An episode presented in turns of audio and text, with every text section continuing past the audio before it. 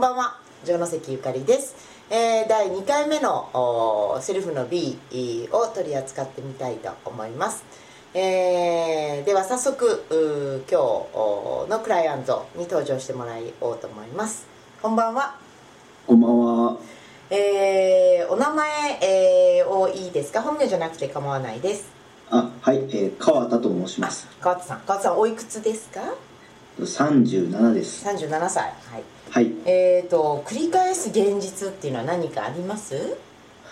えっと、うん、まあ自営業なんですけれども、はい、あのまあ、仕事でそのこう、まあ、簡単にうまくいく方法っていうのを、うん、えー、避けてしまったりとか、うん、えー、なんかその1番をこう取りにポジション1番のポジションを取りに行かずに、なんか取りに行く前に引いてしまう、うん、という癖が結構あります。うん、えー、具体的に最近何かありました？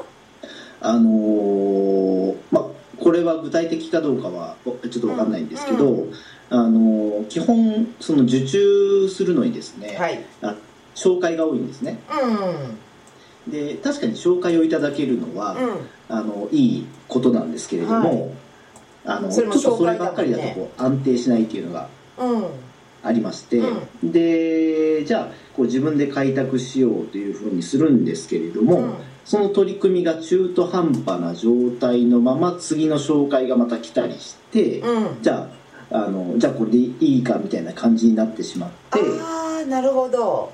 うんで結局その昔をこう振り返ってみても、うん、あのスポーツでも勉強でも、うん、あの大体そうなんですけど、うん、全部こう2番なんですよね、うん、2番。えー、でなんか、はい。スポーツはその速さ強さって分かるけど、はい、2, 2番がいい。2番っていうポジショニングが好きってこと？あの好き好きというふうに思い込もうとしてるようなところがあって、うんうん、あの2番手ってまああのそれはそれでいいじゃないかっていうふうに思ってるんです思ってたんですけど、うんうん、あの本当にそれそうなのかとも思うんですよね。うん、それはあの2番手のポジションに置くことをなんか手のいい言い訳にしてるような気もして、でそれがこう自分の仕事でもこう1番を取りに行かないとか中途半端に終わってしまうっていうところにつながってるんじゃないかなっていうのをなんとなく思ったりします。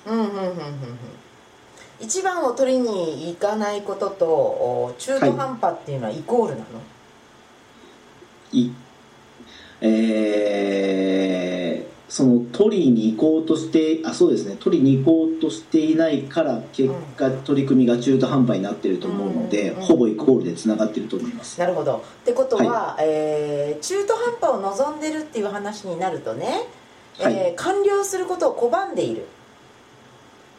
ななんかそういうのはあるような気がする。します、うん、完了するっていうのはあ川田さんにとってはどういうことなんだろううん完了すると、えー、そうですね、まあ、結果が出て目立つっていう,、うんうんうん、目立つ？はいはい。そうですね、うん、目立つのはまずい？完了結果があ出て目立つ。完了すると、はい、目立つのがまずいの？それは。あのー多分前はすごくまずいと思ってたんですけど、うん、今はさんそんなにそうでもないかなと思って、あの一つ確認していい？結果が出て目立つと何がまずいんだろう、はい、うんとまああの言われのない非難とかですかね。誹謗中傷ね。目立つことによるね。はいはいはいはいはいはい。あそれを恐れてたわけねそうですね。ただまあ最近はそうでもないかなと思って、うん、あの、はい、確認していい？誹謗中傷を恐れてたっていうことは、はい、誹謗中傷でひどい目をあった人を見たことがあるのかご自身があったか、まあ、その両方かだと思うんだけれども、はい、思い出せることってある？えー、っと多分直接のこう知り合いとか友人ではない、うんうんうん。あないような気もするんですけどあそうですね。えっと前にいた会社の社内では売れてる人とかはそうだったと思いますけど、うん。まあそういう誹謗中傷あったと思いますけど、ん。その時はどうだろう？そんなに気にしてなかったかな？例えばテレビで見たりとかですね、はいはいはいはいじゃあ、まあそうえーいう、はい。目立ったり、えー、1位を取るっていうのはとても危険だっていうのをどっかで学習したのねなんとなくそれを思ってるような気がします。うん。それはあ本当じゃないかもっていうのも最近は思ってらっしゃるんだよね。そうですね、うん。なんか手のいい言い訳に使ってる感はあります。とってもいいですね、ってことは、えーはい。完了させてみないといけないわね、そうですね。はい。えー、とハードルが2つあると思うんです、はい。えー完了させて1番が取れなかったらどうしようとお完了させて1番を取れて実際誹謗中傷にあったらどうしよはい、うなんですね。で、はい。えーこの2つに対策を持っておくことが大事にえーなってきます。はい、うん。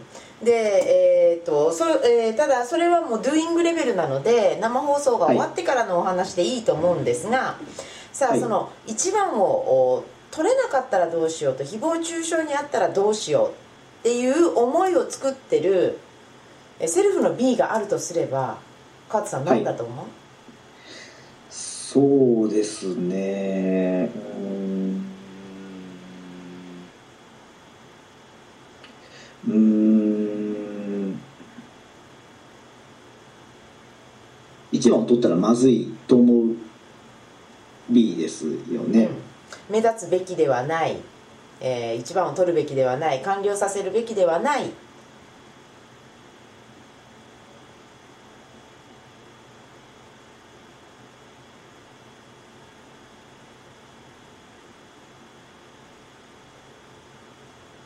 ああ 1, 一番になるとそこに居続けなければならない。ああなるほど、うん、それはとてもプレッシャーなわけね、そうですね。それを考えるだけでしんどいのであの2番で2番手でいる方が一番こう、えー利益も出て楽なんじゃないかっていうふうにというふうに想像している。あなるほどね2番手でいた方が利益も上がるし1位を一度取ったら二度と落ちてはいけないっていう思い込みがあるのね。ああります。はい。えーもし1位を取ったからって5番に落ちても10番に落ちてもまた1番に戻ってもいいとしたらどうなんだろああ、ただまあ、気楽に取り組めます。う、うん、ただそれは非常に不安定よ。はい。川田さんがおっしゃってるのは2番で居続けるっていうのが最も利益が出るんじゃないかっておっしゃってるあそうですね。であのも2番だっはい。て100番に落ちる可能性はあるし、あそうですね。う、うん、一緒一緒ですね。その目立つという意味では1番よりは光は弱くなるけれども、はい。うん、変わらないですね確かに。うん、1番ってとっても危険だなって思った最初の頃といつ？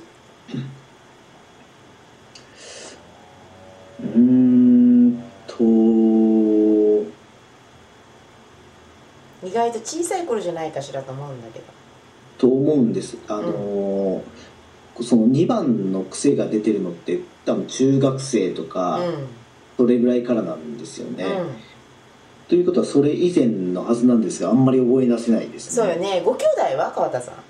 えーっと上にいますね。僕一番下ですね、うーん、はい。えーその上のお兄弟よりも飛び抜けてしまう恐れっていうのは感じてない？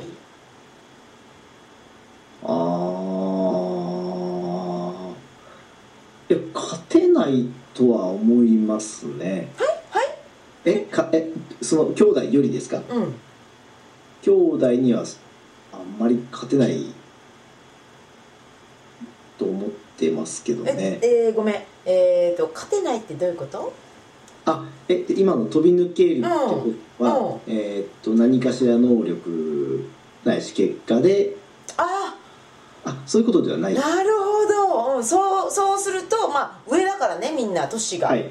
だから勝てないよね、愛情っていう部分では？ん？愛情。愛情。親の愛情を得るという部分では目立ってしまうとまずいっていうことはない？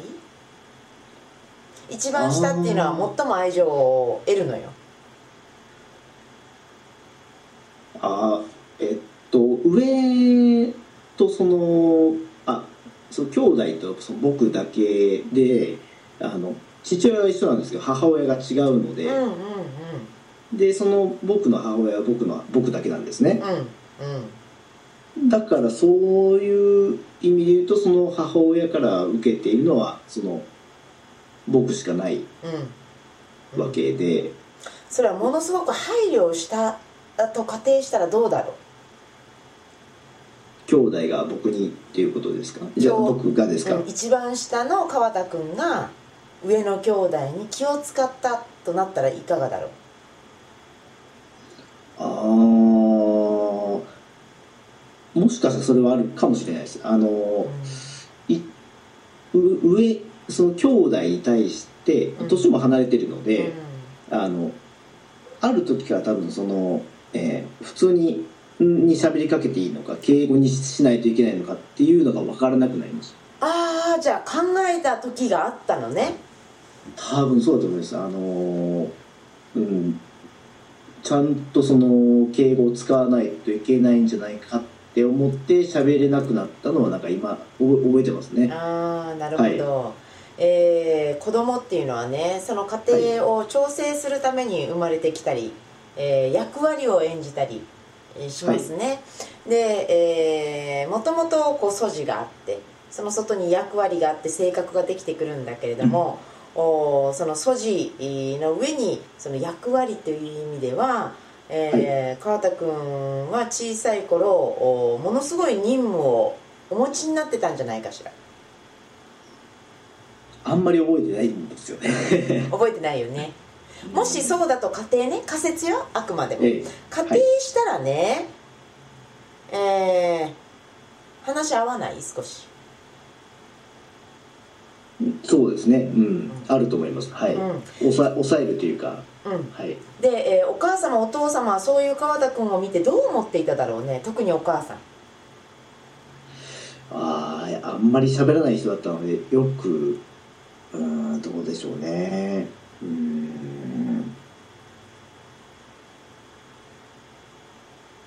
あんまり様子は思い出せないですね。そうね。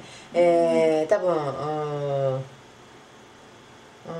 ーん。ごめんなさいねって思ってらっしゃったんじゃないかしら。うーん。ああ多分そのまあ僕から見たらあのすでに子供がいる状態の家のところに入ってくるっていうのはそれだけで大変だと思うのいやでうんうんうん。なのであんまりこっちに気を使っている暇はないような。ああそうね。上何人いらっしゃったの？その。上は3人ですね。3人よね。はいあのーうーんそうね。あの通常だとねやっぱり、はい。あのシンデレラのとこみたいになっちゃうのよ。ママ母って、ああはい、うん、で、えー多分川田さんのお母様はものすごくいろんなことをお考えになってえー嫁がれたと思うのね。で、えーやっぱり血のつながった子ができた時により一層お考えになったんじゃないかと思うのよ。うん。で、えー川田君はものすごく感度が良くて、えーそういう大好きなお母さんをお悲しませないようにというかね、えー僕にまで気を使わなくていいようにっていう配慮をなさった可能性はあゼロではない、うん、ただ、うん、それがあのお母様はそのまさか子供がそこまで気を使えるとは多分想像はうん。なかなかできないだろうし、えーもしそれをお知ってらっしゃったら非常に申し訳なく思われたんじゃないかなと、はいうんただもう兄弟と一緒にビジネスをしてるわけじゃないじゃない川田さん、そうですね、うん。はい。えーそもそも持ってたお力を存分に発揮できる時にいらっしゃってるんじゃないかしら。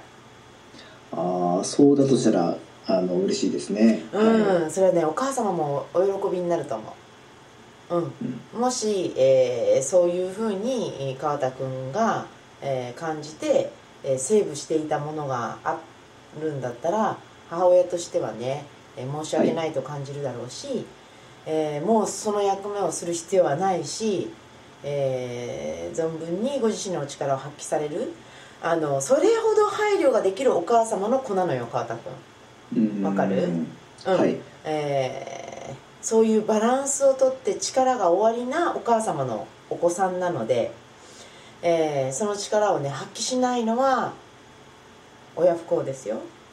あ そうそうですね。はい。やってみる価値は十分にあると思うんですがいかがでしょうか？あると思います。はい。では、えー今あービーイングレベルのお話をさせていただいたのでこの後、はい。生放送を切った後にドゥイングレベルのお話をちょっとさせていただこうと思いますけどよろしいですか、はい。じゃあちょっとお待ちください。